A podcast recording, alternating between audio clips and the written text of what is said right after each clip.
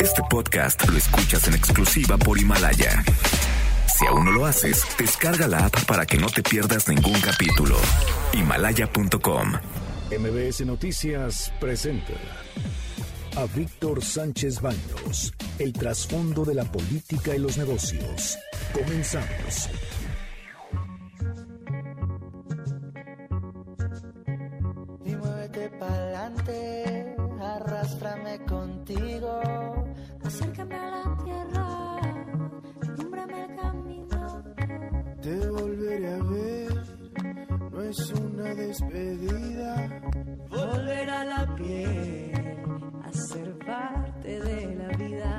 Abrázate a ti mismo y abarca cada esquina. Todas las cosas pasan, Incluso ayer, incluso hoy día. Hola, ¿qué tal? ¿Cómo están? Muy, muy buenas noches. Los saludo con mucho afecto. Soy Víctor Sánchez Baños en MBS, a través de la frecuencia 102.5 de FM desde la Ciudad de México. Acompáñanos durante una hora para que juntos analicemos, discutamos la información de los asuntos de poder, dinero y salud que leerás y escucharás mañana. Sintonízanos, sintonízanos en vivo, en streaming, en mbsnoticias.com.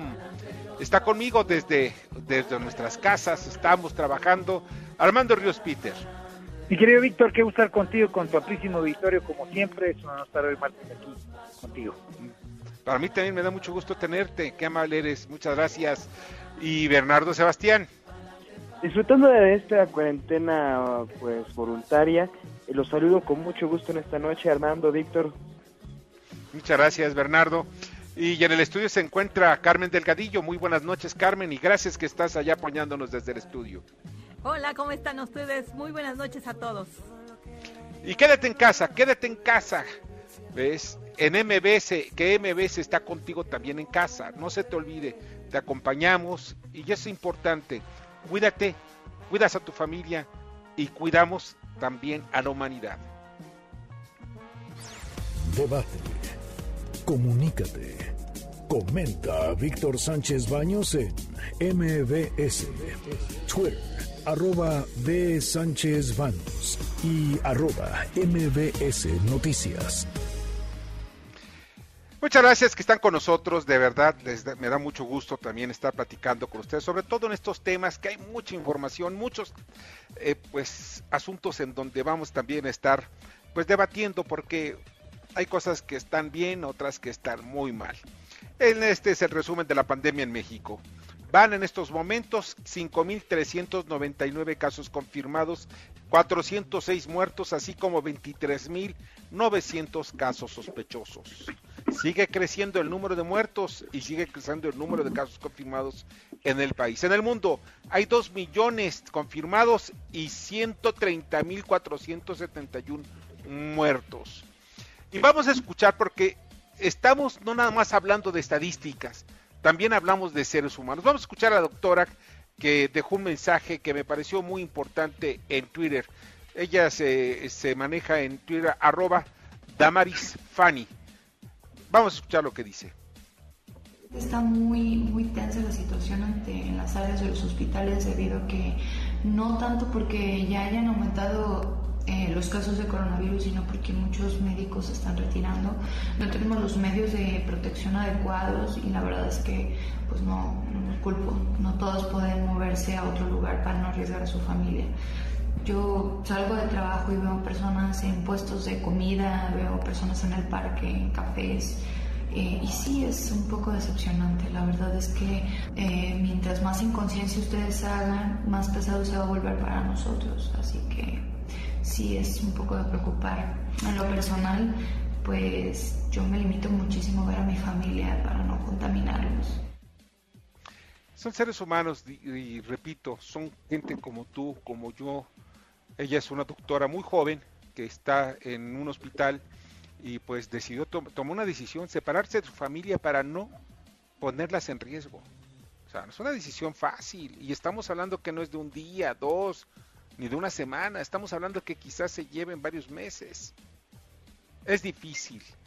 No sé cómo ven ustedes esto, mi querido Armando Bernardo, pero pues esta doctora de Jalisco pues nos deja también un sentimiento que debemos proteger a nuestros médicos, enfermeras y todo el personal que está trabajando.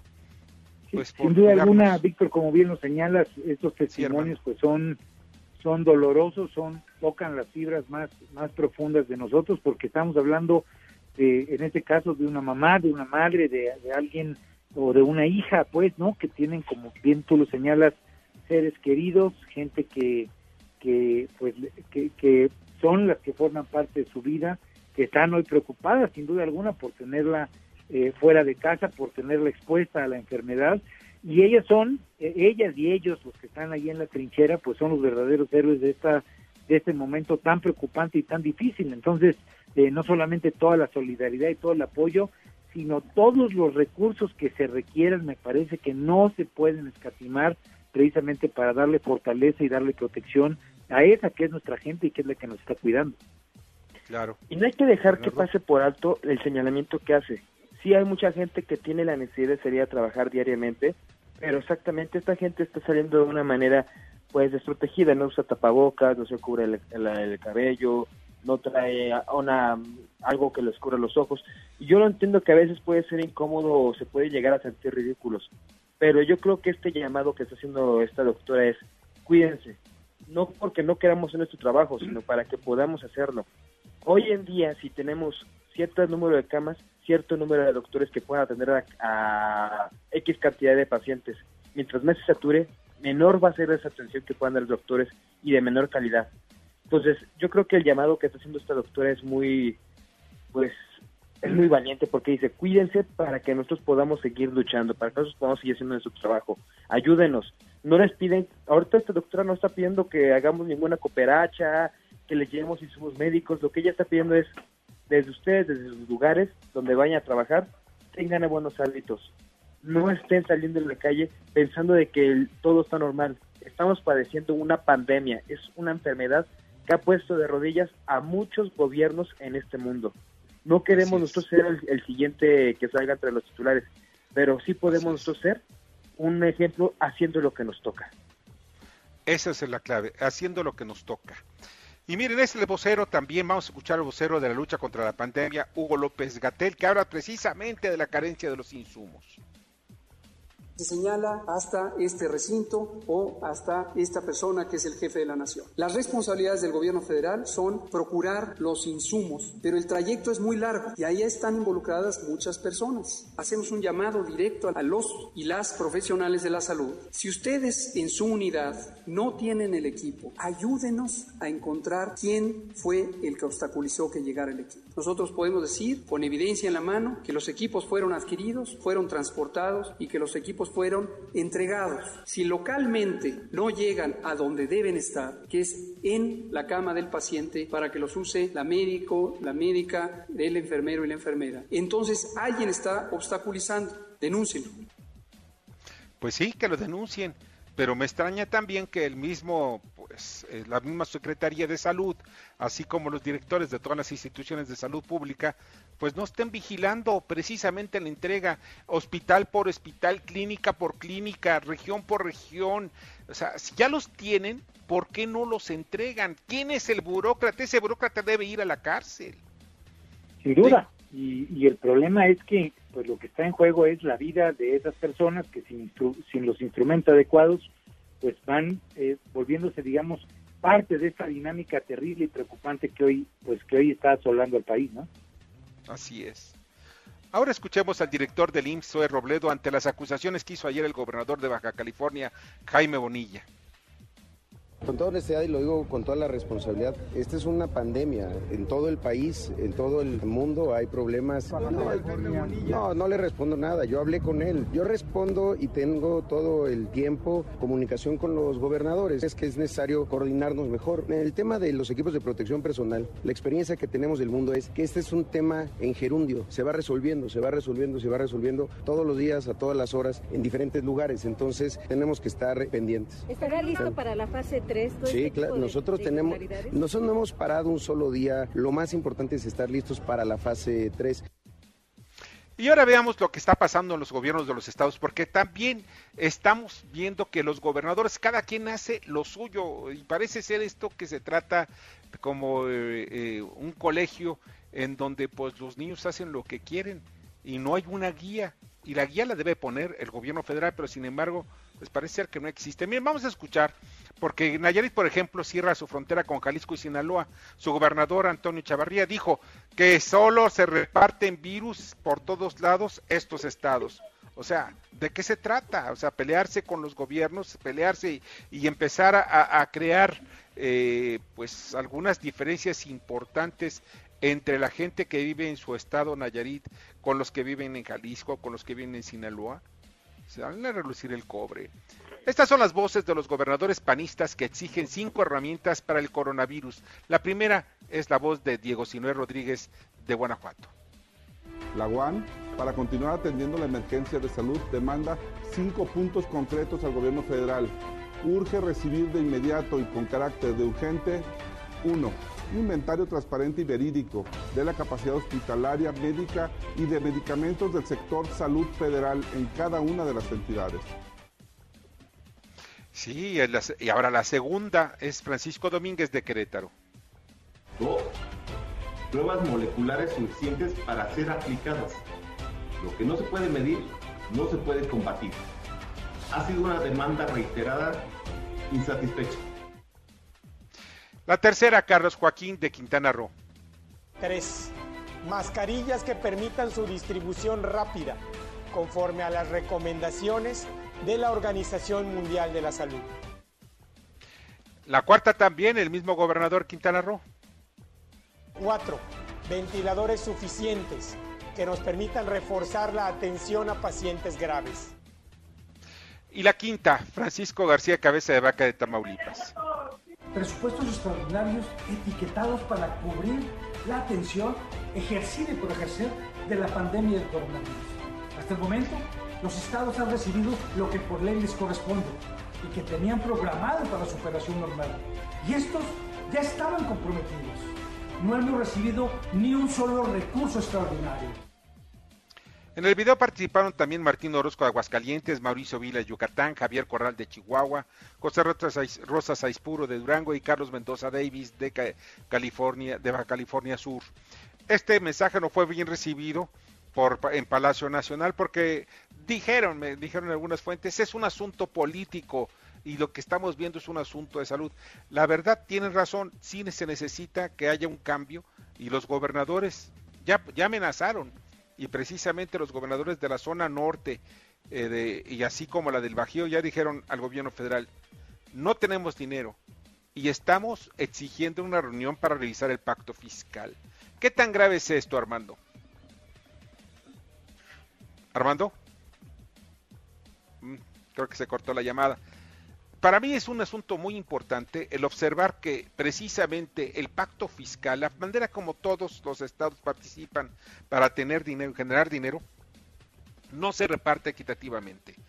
Y esto es muy claro. El norte, las entidades del norte y el Bajío generan todas juntas, o sea, de la mitad del país hacia el norte, generan casi el 80% de los ingresos fiscales. Si se quitan los ingresos fiscales o de pronto cada uno se convierte en un país separado y rompen no solamente el pacto fiscal, sino el pacto federal, entonces cada una de estas entidades pues puede ya convertirse en un país independiente.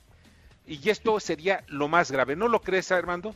Sin duda, sin duda, creo que estos memes que han empezado a circular y que ha sido ya un discurso que, que está agarrando fuerza desafortunadamente, esto del Nortexit que le han llamado, pues es algo con lo que no hay que jugar. Y yo ahorita que escuchaba los llamados estos a los que hacen los gobernadores, me parece que es un momento en el que todos, no solamente el gobierno federal, sino también los gobiernos estatales, deberían proponerse una un evitar que las cosas parezcan que tienen una intencionalidad política, un sesgo de sacar raja, porque al final de cuentas a nadie le conviene en este momento. Si falta material, es importante que lo comuniquen de manera clara, directa, no sin tanta, digamos, sin tanta estridencia, porque al final de cuentas eh, la, la, gente, la sociedad, queremos saber qué es lo que falta y queremos entonces que se pida eh, sin tanta, repito, sin tanta, eh, sin tanta voz fuerte que parece más mediática, más de publicidad que de verdadera intencionalidad de arreglar las cosas, pues ver qué es lo que nos contesta el gobierno federal. Entonces, eh, coincido contigo, es preocupante que el asunto de la, la digamos, esto del pacto fiscal y estas eh, confrontaciones entre gobiernos estatales y gobiernos federales frenen cuanto antes y que se pongan las pilas para empezar a trabajar en los hechos en lo que es la pandemia.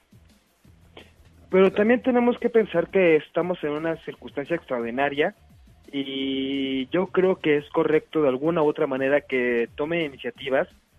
Como gobernadores ellos ellos son los que están directamente con ese termómetro y ven lo que pasa con su gente. Y la verdad yo creo que no es para menos, ellos han de estar viendo con miedo que la circunstancia fácilmente puede salir de control, puede desbordar en una tragedia para cualquiera de estos gobiernos y desafortunadamente también están actuando con pues con lo que tienen que es no es mucho. Tienen problemas entre ellos también muchas veces como nos estábamos ahorita viendo de que no querían que pues se cerraran las fronteras entre los estados. Y eso puede afectar económicamente yo creo que no solamente pues a la federación sino directamente a los pequeños al pequeño empresario incluso al ciudadano porque ellos muchas veces tienen a la gente de su propia familia del otro lado por ejemplo, en, Nayarit, que está, está pegadito a, Guadalajara, todos esos movimientos de gente van a afectar a la economía y a la, al carácter social. Entonces yo creo que está bien que de alguna manera ellos tomen iniciativas y estén trabajando, porque tienen que salvar vidas y si no, ellos serían los directamente responsables. Pero, mira, Bernardo, eh, yo perdón que comente rápido.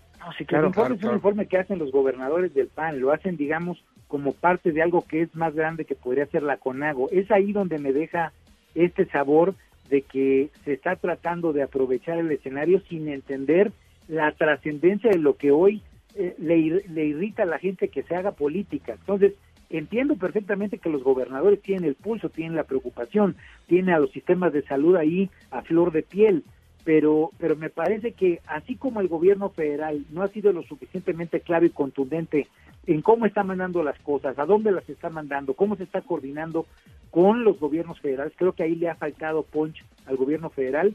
También me parece que los gobiernos del PAN hagan este planteamiento en esta lógica, pues también eh, deja mucho que desear porque, perdón que lo diga, pero parece más grilla que la verdadera intención de meterse a arreglar el asunto.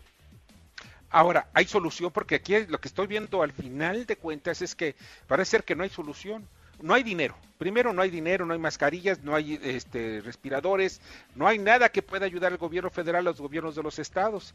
Y los gobiernos de los estados dicen, tenemos que apoyar a nuestros empresarios, porque aunque no les van a regalar dinero, sí le están dando un plazo más amplio para tener, para tener recursos.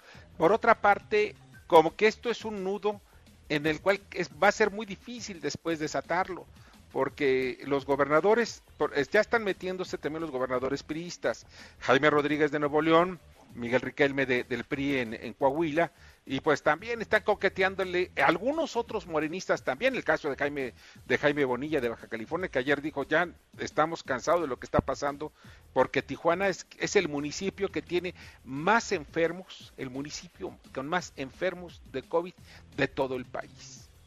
Yo creo que aquí, lo, este, sí, dime. Yo lo que creo, Víctor, es que en este momento es importante que el presidente recapacite de lo que ha faltado, digamos, claridad en cuanto a su planteamiento.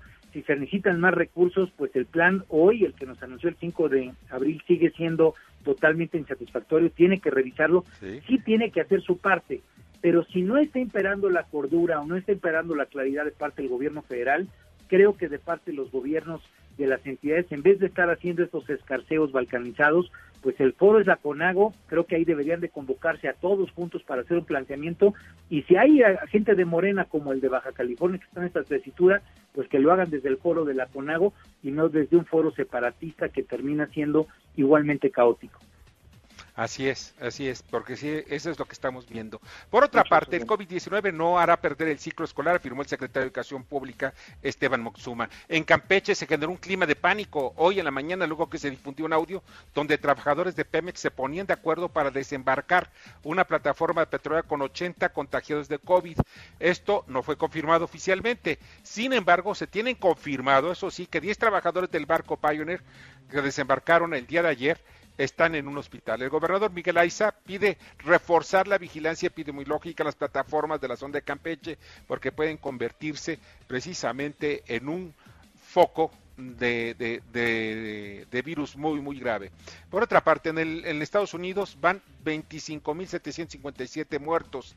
En las últimas 24 horas fallecieron 2.228 y tienen más de 605.000 casos positivos y pues volvió a crecer la cifra de muertes en Nueva York, el epicentro del brote de, del país. Las autoridades sanitarias reportaron 780, 778 nuevas muertes por coronavirus. Ante ello, Donald Trump anunció que la suspenderá el financiamiento de Estados Unidos a la Organización Mundial de la Salud.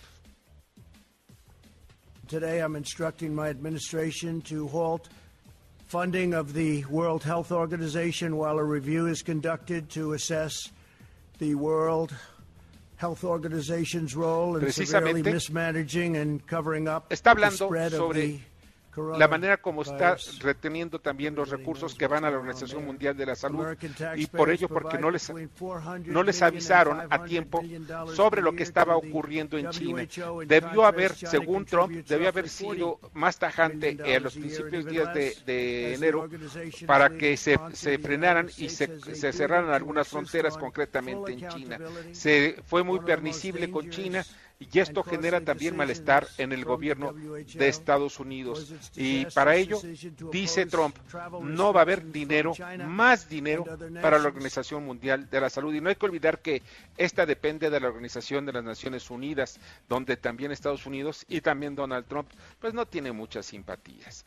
Miren, el López Gatel de allá, de allá de Estados Unidos, doctor eh, Fauci, alertó que el virus puede resurgir en otoño y en compañía de Trump anuncia un, test basado en la saliva. La innovación, dijo, está a marchas forzadas y estamos realizando un plan de reapertura del país antes del primero de mayo. Esto lo anunció Donald Trump en su conferencia de prensa, porque ahora ya también tiene su conferencia de prensa, que no es mañanera, ya es en la tardecita porque le gusta levantarse un poco más tarde, pero sí tiene su conferencia de prensa diaria para dar a conocer cómo se encuentran las condiciones del coronavirus. Se da como a las 5 de la tarde, hora de México, hora casi las 7 de la tarde, hora de Nueva York, de Washington. Y agradeció en esa conferencia a México y a López Obrador su flexibilidad para contener el virus. Un escándalo. Taiwán reveló los correos en que le envió la OMS en diciembre alertando sobre la pandemia del coronavirus.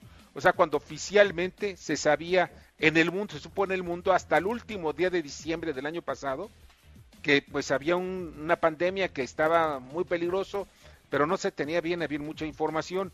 Pero sin embargo parece ser que la Organización Mundial de la Salud informó a Taiwán que esto en diciembre ya estaba considerado como una epidemia grave. China influenció el uso de altas dosis de, de cloroquina para un estudio en Brasil que resultó letal. Es otro escándalo. Italia registró 602 muertos con coronavirus, disminuyó el incremento diario de contagios en un mes. Y la CFE dice oficialmente que no aumentará la luz, sin embargo, sin embargo, en el mismo boletín asegura y se contradice más bien y reconoce que hay un incremento que va deslizándose en todo el año de acuerdo a la inflación. Bueno, pues entonces sí aumenta la luz, ¿para qué andan diciendo que no? Y murió el exgobernador del Estado de México, Ignacio Pichado, quien fue prominente político priista, incluso fue presidente de ese partido. También falleció Tom Cortés, quien fue señalado por la PGR de haber asesinado a Luis Donaldo Colosio y cómplice y ser cómplice de Mario Aburto, quien se mantiene en prisión desde marzo del 94. Y la senadora Lili Tellis renunció a la bancada de Morena al no coincidir lógicamente con sus compañeros de bancada. Se distinguió por oponerse al aborto y a otras políticas que va abanderando la izquierda y la mezcla mexicana de petróleo cae 10.8%, se cotiza 15 dólares con 30 centavos y la bolsa mexicana ganó a 0.38%, la de Nueva York cae 2.39. Vamos un breve corte y regresamos. Y al regreso vamos a platicar con Jorge Llaves Villaseñor, director fundador del Centro de Psicoterapia de Alta Especialidad de Médica Solter. Escuchas a Víctor Sánchez Baños. Vamos a una pausa y continuamos. Víctor Sánchez Baños en MBS Noticias. Continuamos. Ahora vamos con el dato útil. En febrero de 2020, los sistemas de metro tuvieron el mayor volumen de pasajeros en el país. El de la Ciudad de México trasladó a más de 4.400.000 personas diarias en promedio, mientras que el de Monterrey repartió 536.000.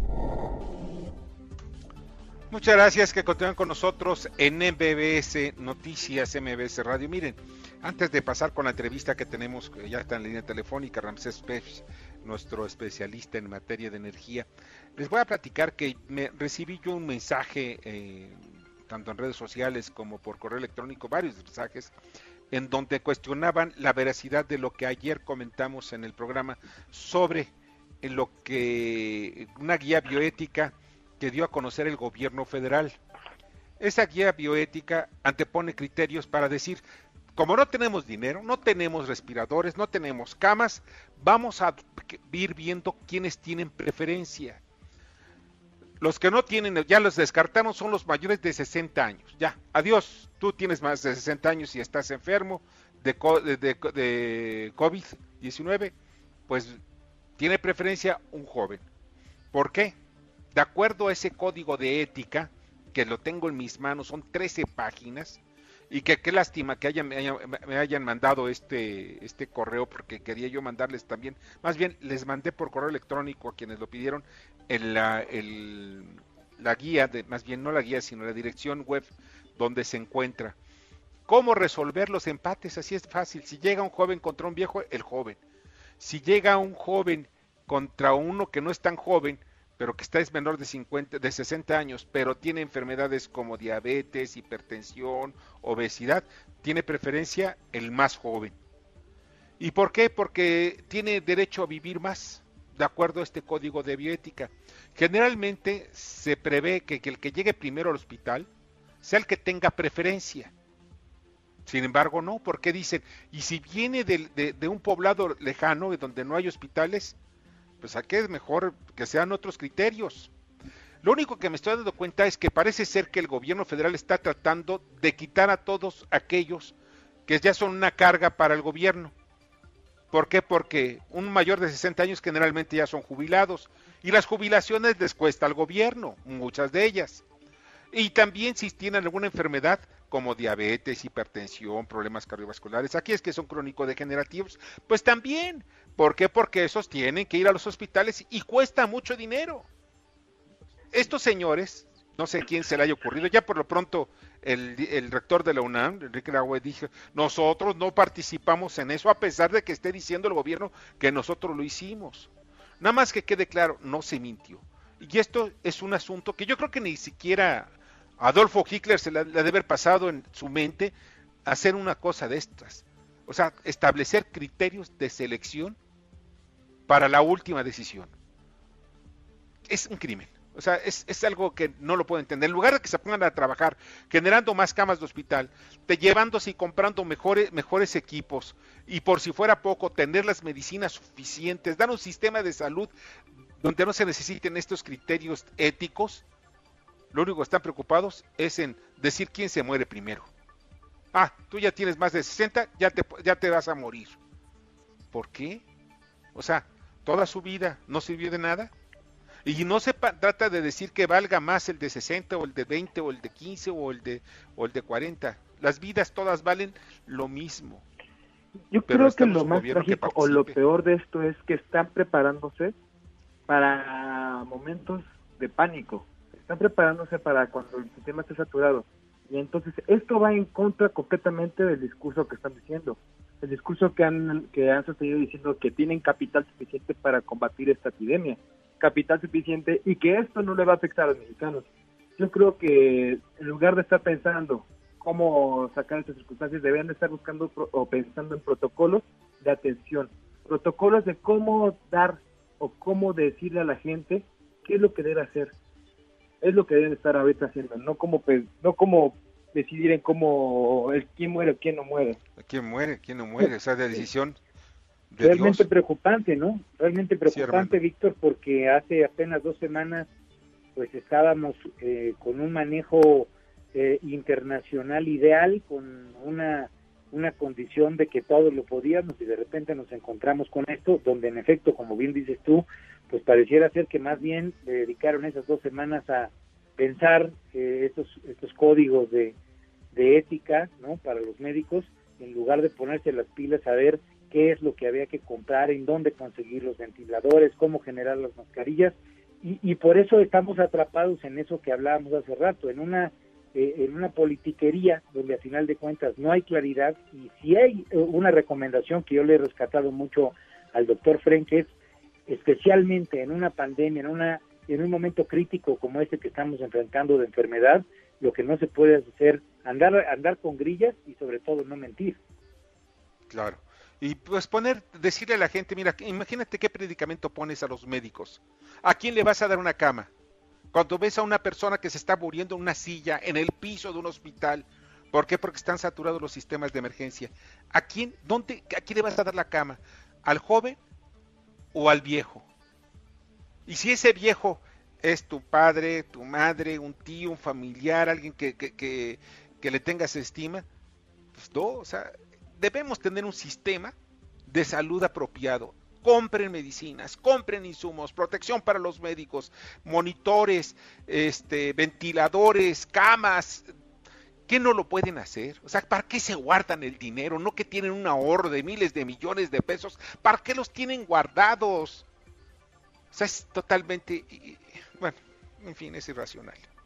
Miren, ya está en la línea telefónica, le agradezco mucho a Ramsés Pech, quien es nuestro especialista en temas de energía. Ramsés, ¿cómo estás? Muy buenas noches. Buenas noches, Víctor, ¿cómo estás? Muy bien, gracias. Este, ah, por cierto, ¿saben ustedes que una, nada más perdone que te interrumpa un poco, ¿saben ustedes que cuál es la decisión final que puede ser de los médicos si hay una persona, por ejemplo, hay un joven que tiene las mismas características, hay dos jóvenes, ¿a quién le van a dar la cama? Se va a decidir por un volado.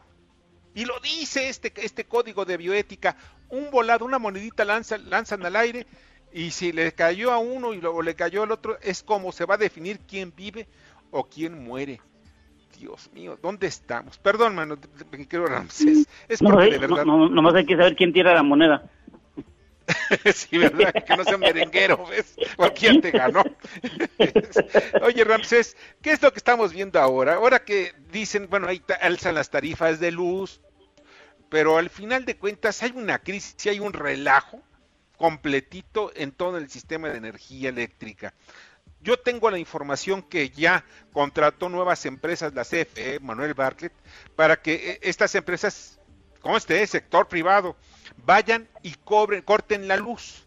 Ya, empiecen a cortar la luz. ¿Por qué? Porque mientras la gente esté en, eh, confinada en sus casas, pues van a buscar la manera de pagar la energía eléctrica. ¿Qué, por qué tanta necesidad? ¿Qué es lo que está pasando en la CFE? Bueno, lo que hay que empezar es que la Comisión Federal de Electricidad el, en enero y en febrero recibieron menos dinero comparado con el año pasado, pero están haciendo las mismas ventas y la misma cantidad de demanda se ha mantenido. Entonces, al tener poco dinero, ellos tienen que hacer la parte de la operación en cuanto a la generación y sobre todo en las líneas de transmisión y distribución. Es decir, si no cobra, no tiene el dinero suficiente para cubrir los costos operativos que hoy en día tienen que realizar y sobre todo que estamos viendo el incremento de la demanda comparado con el mes con el con el mes de abril, con unos días de este mes, estamos viendo que hay un incremento en la demanda que ha fluctuado de las 7 de la noche a la 1 de la mañana entre entre 1500 hasta 2500 eh, que, kilowatts que, que por hora que se están consumiendo de más. Esto está ocasionando que la Comisión Federal de Electricidad, al no tener el suficiente dinero vía presupuesto, entonces tiene que cobrar porque si no va a estar en pérdidas. Ahora, ¿qué es lo que nos queda entonces ahora? Nos habían dicho que el sureste iba a tener energía eléctrica, pero tú nos comentabas que estabas eh, en Campeche, ¿verdad? ¿O dónde? En Villa. ¿O en Tabasco? En Villahermosa. Y pues no había energía eléctrica. O sea, de que ya no iban a haber apagones. Y esto eh, ahorita estamos empezando porque en la zona sur-sureste hoy, hoy tuvimos una temperatura de 44 grados. Entonces la gente como ahorita no está saliendo en las tardes, se está incrementando el número de, de kilowatts por hora que está demandando la gente. Y eso también está sucediendo en, en la Ciudad de México, ya se está viendo la comparación del incremento de la demanda. Y eso lo pueden ver en la página del SENACE. ¿Qué es lo que, lo que estamos viendo con la Comisión Federal de Electricidad, Víctor? Es si la Comisión Federal de Electricidad no tiene suficiente dinero vía presupuesto, Esto me está indicando que necesita hacer alianzas la Comisión Federal de Electricidad para poder generar electricidad o en su momento dado ya ir pensando, junto como lo está sucediendo con Pemex, en tratar de abrir el mercado para la generación de electricidad, porque la parte solar dependemos mucho de que existan baterías para poder tener una energía continua después de las 7 de la noche. Y la generación de electricidad hoy en día se están arrancando a una mayor utilización de horas máquina y horas hombre para generar electricidad de acuerdo a la demanda.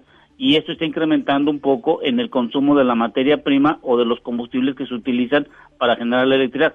Por eso estamos viendo que la Comisión Federal de Electricidad no puede condonar deudas, no puede condonar recibos ni nada por el estilo, porque no tiene el suficiente dinero ni flujo efectivo para cubrir sus costos. O sea, no condonó nada en Villahermosa, perdón, en Tabasco, como había prometido el presidente. No, eso sí lo están, lo, han realizado y se está hizo un convenio y todo lo demás, pero hoy en día ante el COVID-19 no tiene la disponibilidad ni la forma de dejar de cobrar a cada uno de los usuarios que estamos consumiendo la electricidad porque no tiene flujo de efectivo para poder cubrir los costos. Buenas noches, Ramses. Aquí Bernardo. Ah, a mí me, bueno, me genera la duda porque ¿cuánto le cuesta entonces a México en esta contingencia generar electricidad? Porque entonces anteriormente le era más barato. No, lo que sucede es que anteriormente en la mezcla que teníamos nosotros de generar electricidad dependíamos a veces de las hidroeléctricas y hoy casi más del 65%, 70% es con gas natural, que cuesta mucho más barato la operación y es una energía continua. Tenemos lo de los partes solar, eh, eólica y solar y todo lo demás, pero hoy en día más o menos, si no más me equivoco, y lo pueden ver en su recibo de electricidad, que ahí viene el rubro de costo de energía, más o menos debe de estar el kilowatt entre los 60 60, 60 dólares y 80, 80 dólares, más o menos como entre 1.40 y 1.50, si no me equivoco. Entonces, aquí Armando Ríos Peter para saludarte.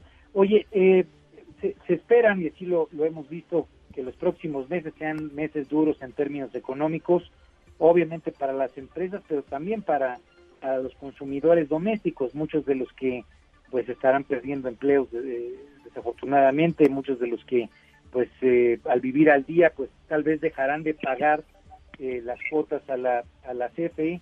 ¿Podríamos caer en un contexto en el que por falta de pagos, por falta de recursos, haya apagones como los que nos pasó hace, hace ya algunas décadas?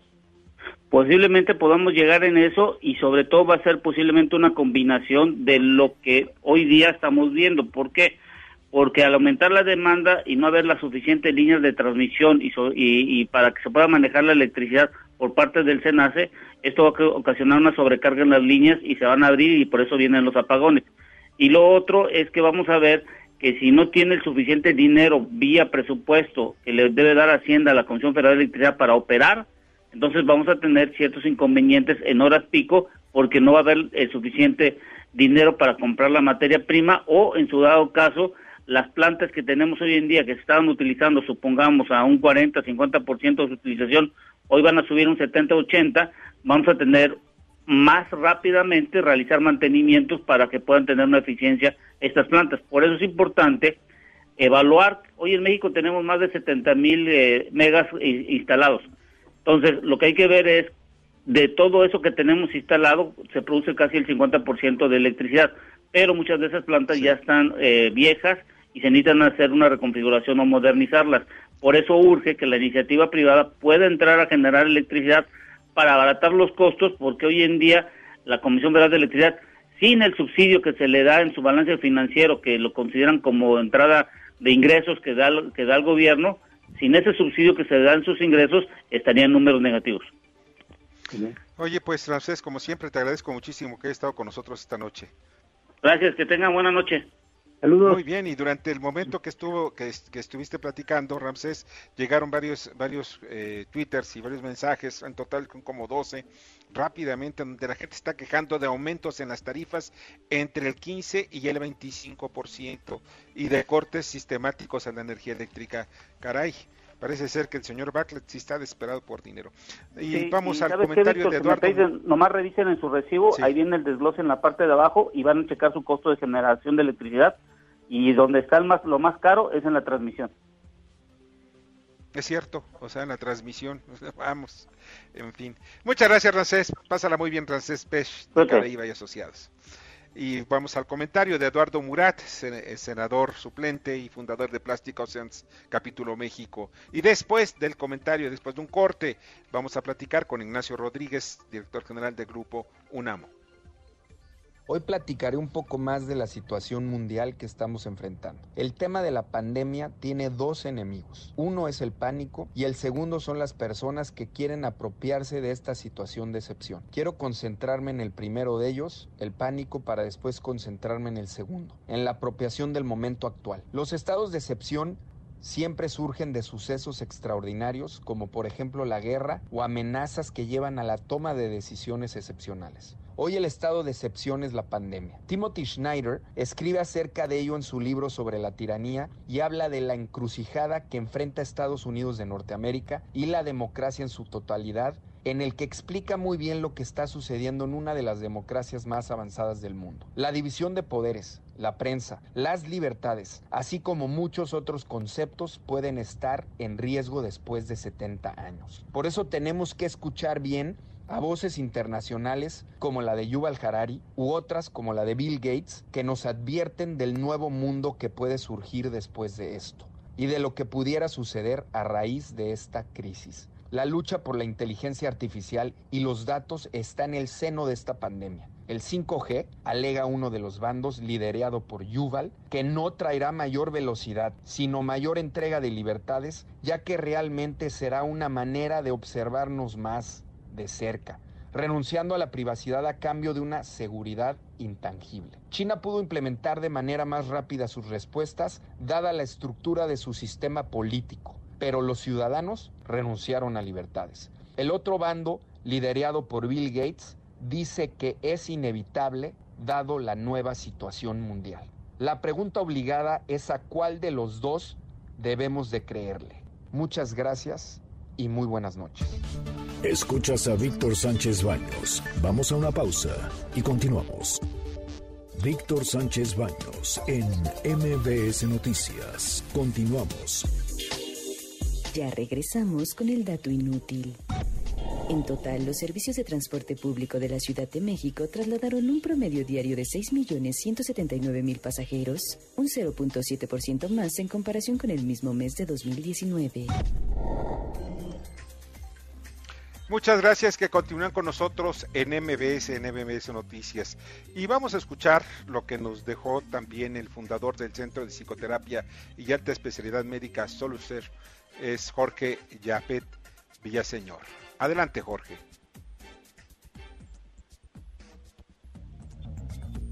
¿Sí? ¿Está lista? Mm. Bueno, mientras vamos, vamos mejor, eh, no sé si ya está en la línea telefónica, a ver si me pueden mandar un mensaje. Ok. Vamos a responsabilidad social corporativa con Kimberly Zafra. Adelante, Kimberly. Gracias, Víctor. Muy buena noche. Te comparto que con el fin de apoyar a las instituciones públicas y privadas durante la crisis sanitaria del COVID-19, Kio Networks, bajo la dirección de Sergio Rosengaus, proveerá soluciones de automatización robótica de procesos, que son asistentes digitales que conjuntan grandes cantidades de información, la procesan y siguen reglas repetitivas, generando mayor eficiencia y reduciendo el margen de error. Para empresas privadas ofrecen 90 días de este servicio y 180 días para las empresas públicas de manera gratuita. Hasta aquí la responsabilidad social corporativa, Víctor. Gracias y que tengan muy buena noche. Muchas gracias, Kimberly. Te agradezco muchísimo, Kimberly Zafra. Y ya está en la línea telefónica Ignacio Rodríguez, director general del Grupo Humano. Eh, ¿Cómo estás? Muy buenas noches, Nacho. ¿Qué tal, Víctor? ¿Cómo estás? Me da mucho gusto saludarte a ti a tu auditorio. Igualmente, muchas gracias. Pues platícanos en qué consiste este Grupo Humano.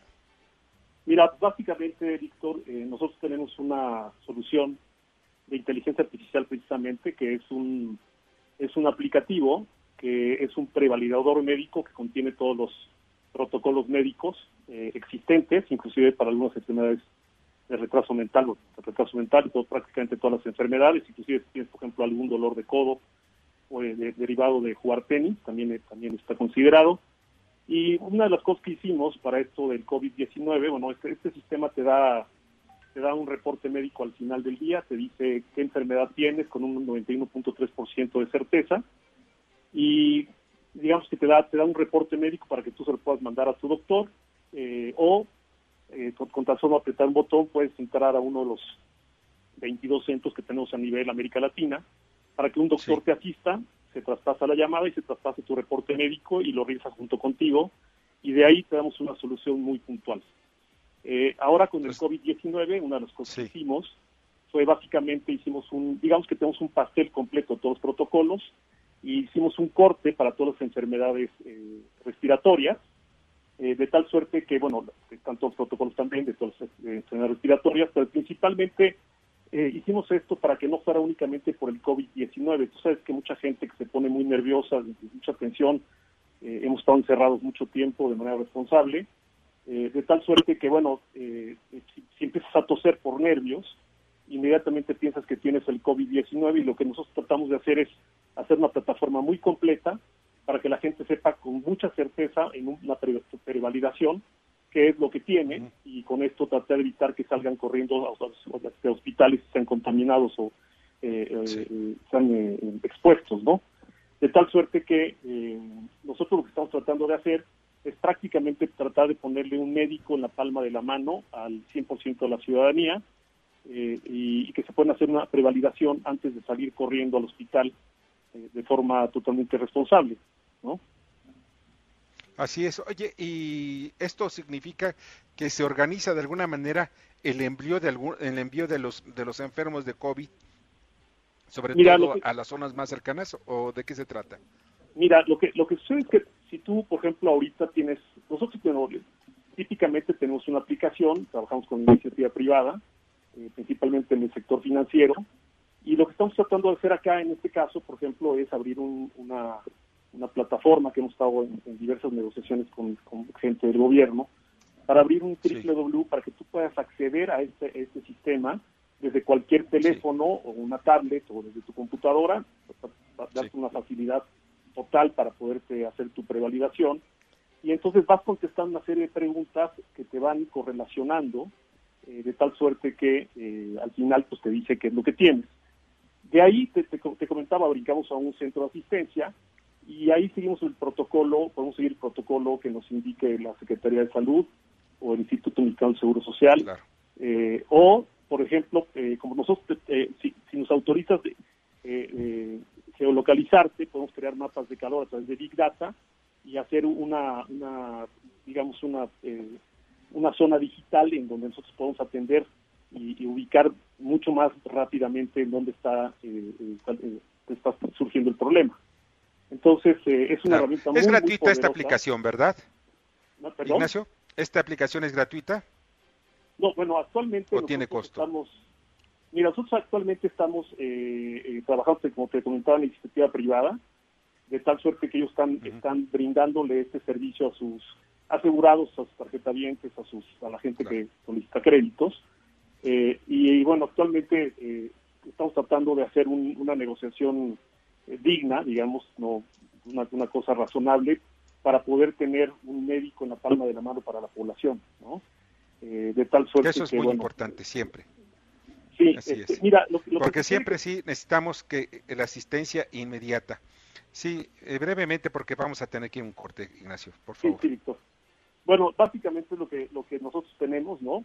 Eh, es una plataforma que está validada con los, principales hospitales a nivel internacional como el Yale, la Clínica de Barcelona, el Hospital Moisés este, de Barcelona, eh, y, y, entonces es una herramienta clínicamente comprobada eh, nosotros que creemos que bueno pues esta esta información que en la palma de la mano toda la gente nos está brindando para todo lo que lo que localizar y atender de manera sumamente puntual, sumamente personalizada y no que no pasen este tipo de cosas que comentabas hace un momento de que a ver echemos un volado a ver quién fallece creo que con un, un, cierto orden geolocalizando a la gente no este bueno pues podemos tener un resultado eh, sumamente eh, exitoso no este y esto bueno pues, te lo brinda toda esta tecnología actual no Qué bueno. Oye, pues te agradezco muchísimo que hayas estado con nosotros esta noche, Ignacio. Pásala muy bien. Víctor, te un fuerte abrazo. Igualmente, muchísimas gracias. Él es eh, Ignacio Rodríguez, eh, director general del Grupo Humano y sobre todo con esta apto a organizarse, que es muy importante porque acabo yo de recibir también otro mensaje de un radio escucha que dice que está pensando muy seriamente a ver si nos sigue escuchando. ¿Por qué? Porque nosotros cuestionamos lo que en otros países se maneja. Sí, también en Italia se maneja esta guía bioética, pero ¿saben algo? Allá también interviene la Comisión de Derechos Humanos, tanto la internacional como la italiana. Aquí no, Aquí tenemos, ya saben, con quién juega la Comisión Nacional de Derechos Humanos. Vamos a un corte y regresamos. Escuchas a Víctor Sánchez Baños. Vamos a una pausa y continuamos. Víctor Sánchez Baños en MBS Noticias. Continuamos. Continuamos con el dato feo. En comparación con febrero de 2019, el transporte público con mayor disminución de afluencia fue el tren ligero con 4.8% menos, seguido de la RTP con el 2.9% y el Metrobús con 2.2% menos. Muchas gracias, de verdad muchas gracias que continuaron con nosotros en EBS Noticias. Pues ya nos vamos, les agradezco muchísimo que han estado con nosotros. Las columnas político-financieras que le dan mañana a los periódicos diarios las van a escuchar ustedes en nuestro en nuestro streaming, en nuestro, perdón, en nuestro eh, podcast y al mismo tiempo en nuestras redes sociales. Perdón que no haya pasado, les ofrezco una disculpa. Muchas gracias, Armando Ríos Peter. Al contrario, Víctor, un abrazo a todo el auditorio, saludos a ti y a todos los que nos acompañan. Muy valiosos tus comentarios, de verdad te agradezco muchísimo. Igualmente para ti, Bernardo Sebastián. Buenas noches a todos y fue un gusto poder compartir este tiempo con ustedes. También para nosotros, Carmen Delgadillo, muchas gracias. En la producción, Jorge Romero, Carmen Delgadillo en la información, Fernando Moxuma en la redacción, los controles Héctor Zavala. Hoy es un día, ya es el martes, eh, que estamos también bajo confinamiento. Por favor, no salgan a la calle. Lo hacemos por el bien tuyo, de tu familia y de toda la humanidad. Y no exagero, entre menos contacto hay, menos contagios hay. Y esto es fundamental. Si te sientes mal, de inmediato aíslate y habla a tu médico o al médico. No vayas a los hospitales porque seguramente vas a tener ahí pues muchas personas que también estén infectadas. Cuídate, cuídate y nos cuidamos todos. Soy Víctor Sánchez Baños, deseo que pase una noche extraordinaria. Las opiniones vertidas en este programa son única y exclusivamente de estricta responsabilidad de quien las expresa. MBS Noticias presentó a Víctor Sánchez Baños, el trasfondo de la política y los negocios. Este podcast lo escuchas en exclusiva por Himalaya. Si aún no lo haces, descarga la app para que no te pierdas ningún capítulo. Himalaya.com